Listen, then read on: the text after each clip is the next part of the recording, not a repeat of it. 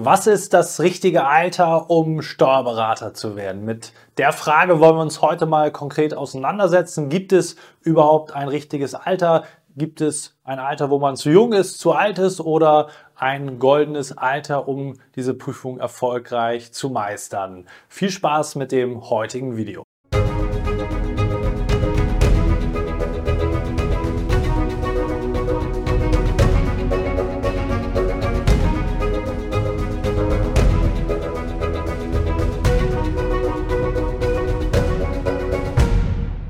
Und damit hallo und herzlich willkommen zum heutigen YouTube-Video. Gibt es ein richtiges Alter? Und wenn ja, was ist das richtige Alter, um Steuerberaterin, um Steuerberater zu werden. Mein Name ist Marlo Steinecke, ich bin selber Steuerberater und Dozent sowie Geschäftsführer der ESA Examensvorbereitung GmbH. Gemeinsam in unserem Team helfen wir dir dort durch unser ganzheitliches und individuelles Prüfungsvorbereitungskonzept, dass auch du dich erfolgreich auf das Steuerberaterexamen vorbereiten kannst.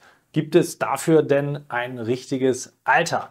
Das wollen wir heute mal gemeinsam besprechen. Fangen wir mal an mit der Variante, man ist extrem jung. Wie oder in welchem Alter kann man eigentlich Steuerberater werden? Schauen wir uns mal eine Beispielsrechnung an. Heutzutage, die Bundesländer wechseln da ja immer hin und her, gibt es natürlich verschiedene Abiturmodelle. G8, G9. Wenn du G8 hast, kannst du grundsätzlich mit 17 das Abitur machen, je nachdem natürlich auch, wann du eingeschult worden bist, wie du insgesamt die schulische Laufbahn beendest. Natürlich gibt es auch Einzelfälle, wo du vielleicht mal eine Klasse übersprungen hast, noch früher das Abitur machst oder ein Wunderkind wärst und das Ganze noch früher absolvierst. Aber wir gehen jetzt mal von dem klassischen Fall aus, 17 Jahre und fängst dann im Oktober direkt an zu studieren, machst deinen Bachelor und entsprechend anschließend noch dein Masterstudium, um entsprechend dann die kurzmöglichste Verweildauer, was die Berufs praktische Berufserfahrung anbelangt, sozusagen vorweisen zu können. Denn wenn du einen Master hast, dann reichen dir zwei Jahre aus nach Abschluss des Bachelorstudiums, um zur Steuerberaterprüfung zugelassen zu werden. Das heißt, du machst, nachdem du Abitur gemacht hast, im Sommer in der Regel, dann entsprechend im Oktober dein Bachelorstudium oder beginnst damit typischerweise drei Jahre, bist dann drei Jahre später durch und ab dem Zeitpunkt, also Ende September, wenn es genau drei Jahre geht, drei Jahre später, hast du dann sozusagen oder beginnt deine berufspraktische äh, Ausbildungszeit oder Erfahrung, die du vorweisen musst, anzulaufen, machst dann parallel einen berufsbegleitenden Master äh, immer darauf achten, die mindestens 16 Wochenstunden einzuhalten, da von Anfang an akribisch darauf achten, damit da hinten raus nichts schief geht, wenn du wirklich schnell sein möchtest und kannst dann den Master innerhalb der zwei Jahre fertig machen und genau zwei Jahre und zwei Wochen später in das schriftliche Steuerberaterexamen reingehen. Das heißt, fünf Jahre von Ende Abitur bis zum Beginn der schriftlichen Prüfung. Natürlich musst du dann noch die lange Wartezeit bis zu den Ergebnissen der schriftlichen und deinen Termin abwarten, bis du dann entsprechend bei der mündlichen Prüfung teilnehmen kannst, also roundabout fünfeinhalb Jahre. Das kommt natürlich dann auf den Termin an, ob du früh dran bist, je nach Bundesland.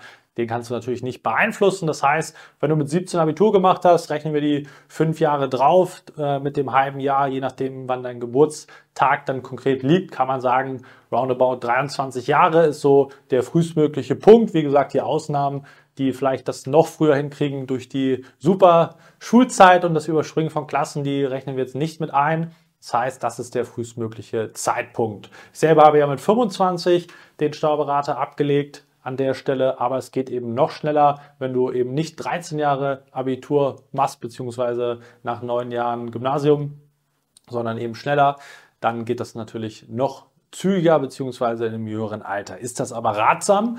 Und wie sieht es aus mit der Obergrenze? Ich habe jetzt keine Statistik, wo ich dir sagen kann, wie alt die älteste Person, die sozusagen diese Prüfung jemals angegangen ist und auch bestanden hat, wie alt die war. Aber ich kann dir sagen, wir selber bei uns bei der ESH haben auch Kunden in den 50er Jahren, was auch überhaupt gar kein Problem darstellt, wie wir gleich sehen werden. Das heißt, auch zwischen 50 und 60 kannst du noch sagen, hey, ich möchte noch was verändern. Ich will auch ein bisschen länger arbeiten. Das lohnt sich dann auch noch richtig für mich oder ich will es mir einfach selber beweisen, dass ich in der Lage bin, diese Prüfung zu bestehen und den Titel zu bekommen. Das heißt, wir haben eine sehr, sehr breite Spanne.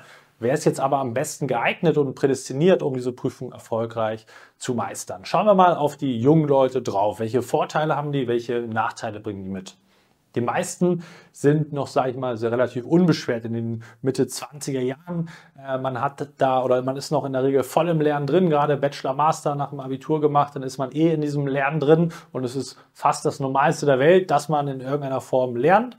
Gleichzeitig sind oder bei den meisten Prüflingen generell die Verpflichtungen im Privaten natürlich noch gar nicht so groß. Das bedeutet, dass man auf der Seite eben sich noch voll und ganz eben auf diese Sachen konzentrieren kann, auf Studium insbesondere, respektive dann natürlich auf die Prüfungsvorbereitung, weil man in der Regel noch keine Kinder hat, keine Familie, äh, um die man sich kümmern muss, auch finanziell da weniger Verpflichtung hat, vielleicht noch einen ja, geringeren Lebensstandardstil pflegt, durch das Studium geprägt, um entsprechend auch damit gut zurechtzukommen.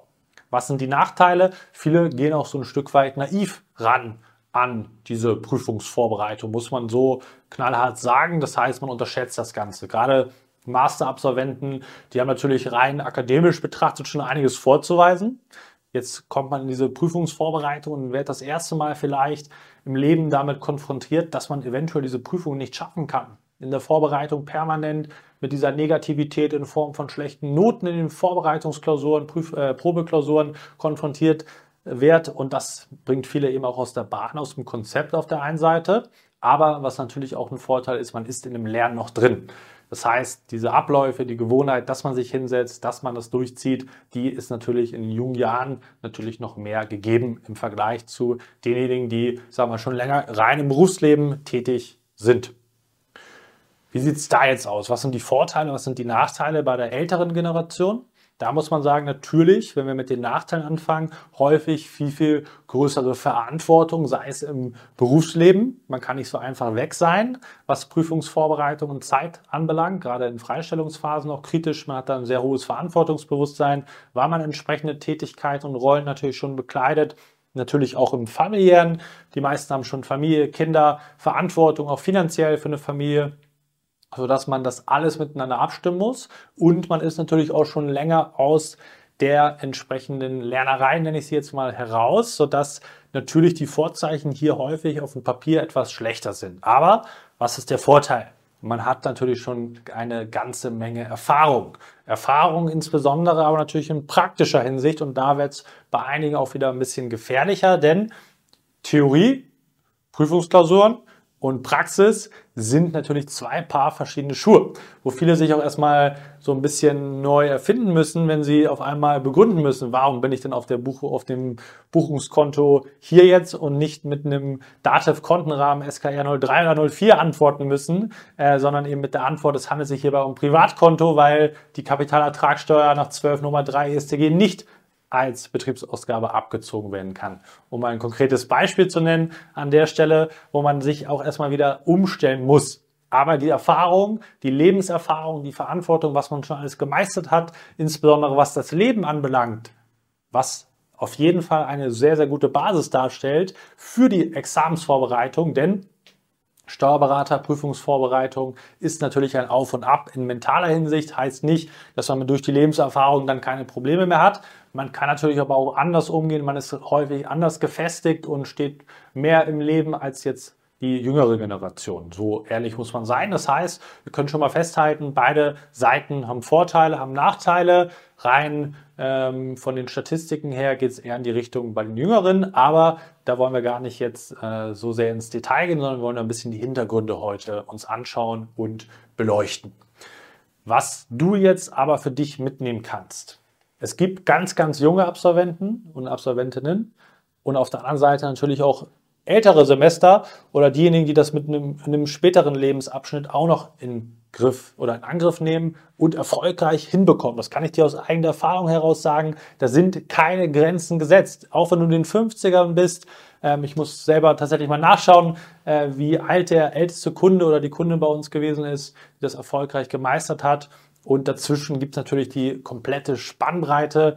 Und deshalb solltest du Folgendes für dich mitnehmen. Egal wie alt du bist, egal in welcher Situation du bist, sofern du natürlich die Voraussetzungen mitbringst, alles ist möglich. Und diese Motivation musst du für dich letztendlich auch wirklich wahrnehmen, diese Chance ergreifen und dann zu deinem Vorteil nutzen. Denn, Und das müssen wir ganz klar sagen. Es kommt einzig und allein darauf an, wie du mit deiner persönlichen Situation umgehst. Welche Möglichkeiten du findest für die vielleicht eben genannten negativen oder Nachteile, Aspekte an der Stelle. Wie gehst du mit der familiären Situation um? Wie organisierst du das Ganze? Wie stellst du dich auf? Wie gehst du auch nochmal in die Lernstrategien rein, die Lerntechniken, da dich auch nochmal neu zu erfinden, weil das Ganze natürlich noch weiter zurückliegt bei dir. Und so kannst auch du erfolgreich sein, auch bei den jungen äh, Leuten, die in diese Prüfung reingehen. Erstmal cool, dass ihr euch diese Herausforderung stellt. Aber, und das ist ganz, ganz wichtig, man darf nicht blauäugig daran gehen. Äh, man muss auch gewisse Erfahrungen natürlich hier sammeln. Man muss sich da auch ein Stück weit beraten lassen, damit man gewisse Fehler nicht geht aus der Naivität heraus. Das sollte auch vermieden werden. Und dementsprechend, Alter ist bekanntlich nur eine Zahl. Und dementsprechend solltest auch du das so behandeln und nicht als Ausrede nutzen, warum du erst gar nicht anfängst, Prüfungsvorbereitung zu machen oder jetzt schon Gründe findest auf der anderen Seite, warum du gerade nicht bestehen kannst.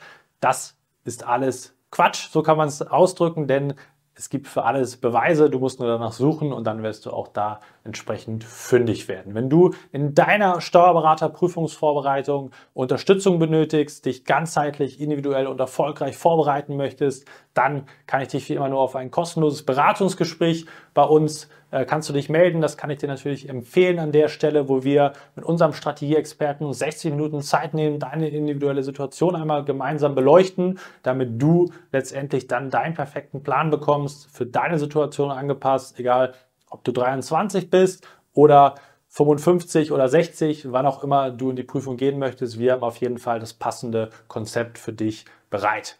Wir sehen uns dann hoffentlich auch im kommenden YouTube-Video wieder. Bis dahin, dein Malo.